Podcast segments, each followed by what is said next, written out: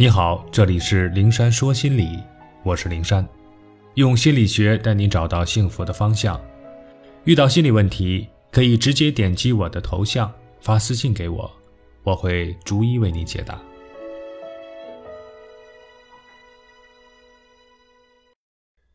高度自省，拒绝自我欺骗的迷醉。这里所说的自省。不是古人所说的“吾日三省吾身”，拿着儒家思想的价值观检点自己行为的自我反省，也不是现代社会里我们常说的针对自身错误和不足进行自我检讨。我要对讨好者说的自省，是能够站在一个客观冷静的角度，反观自己在现实中的言行，反思自己言行背后的心态理念。从而能够实时发现问题的本质，以及解决问题的方法和方向。因为太多时候，讨好者是迷醉于自我编织的假象，在自我欺骗中逃避现实，给自己的讨好心理找出各种理由和借口，让其合理化。孙萌是那种对别人请求有求必应的讨好者，身边的同事、朋友都愿意找他帮忙。小到让他去打水，大到让他陪着去相亲，事无大小，只要求到他，他从不拒绝。有一次，他感冒发烧到三十九度多，躺在床上昏昏欲睡，可同学一个电话打过来，他噌的一下就从床上爬起来，去帮开会走不开的同学到车站去接人。我跟他深入交流的时候，就这件事问过他，为什么不告诉同学你生病了？不能帮他了呢，呃，那样同学会不高兴的。如果他不开心，我不知道该怎么应对呀。孙萌苦恼地说。再聊其他事情，孙萌大多会说：“我若不帮他们，他们对我有意见的话，我不知道该怎么处理跟他们的关系。”我最终明白，孙萌用我帮他们，他们就不会不高兴。他们不会不高兴，我就不用费心去化解他们的不高兴。这样的逻辑对自己进行自我欺骗，认为只要答应别人的请求，别人就会开心，就会对他好，他的人际氛围就会融洽，他就不用费心去维系。也就是说，他宁可把精力放在多帮别人做事上，也不可面对和他人可能会出现的不和谐。赵琦则是委屈自己，努力去合群，以求得好人缘的讨好者。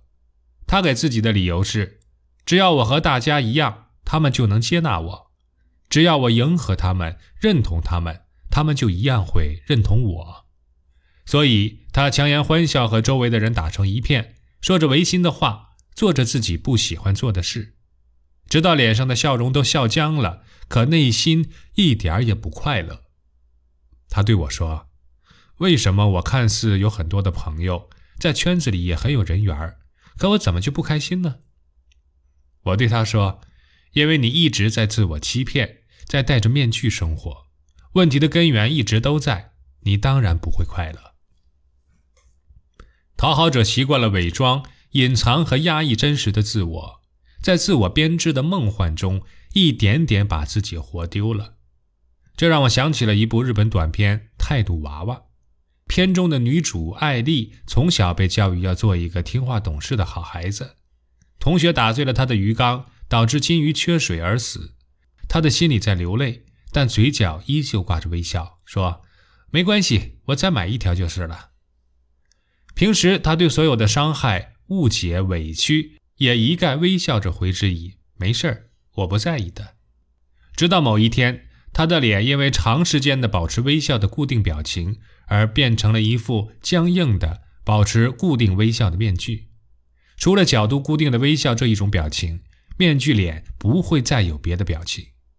那微笑看上去天真可爱，讨人喜欢。可是面具的后面是空洞洞的，真实的艾丽已经不存在了。他把自己弄丢了。要找回自我，不在自我欺骗中迷醉，就要学会高度自省，即站在一个冷静客观的角度，或者以一个旁观者的角度来审视自己的心态。把存在于内心的不合理的认知，用以自我欺骗的种种借口和理由，统统的清理出来，然后勇敢的击碎它，就好比敲碎套在头脑中的桎梏一样，好比艾丽用话筒敲碎自己的面具一样，毁掉伪装的一切，然后以真实的自我示人，该笑的时候肆意的笑，该哭的时候畅快的哭，该发火的时候就怒发冲冠。那个人让我们讨厌，尽管拉下脸表达我们的不喜欢。这边有人侵犯我们，想骂人，那就痛快的骂出来；不想帮别人忙，就对他说我很忙；不想去应酬，就直接推掉回家。总之，对于讨好者来说，学会愤怒、学会骂人，比微笑重要；学会拒绝、学会否定，比求得别人的认同更有意义。因为做一个真性情的人。而不是只会微笑的态度娃娃，不会只是讨好的老好人，是对自己生命的负责，是对真实自我的善待。从今天开始，每天自省，每天告诉自己，真实的活着，停止假意附和，假面微笑。即便有人因为我们的改变而不喜欢我们，也要有爱谁谁的勇气。比起别人如何看待我们。我们更应该关心的是，自己是否活得真实而自在。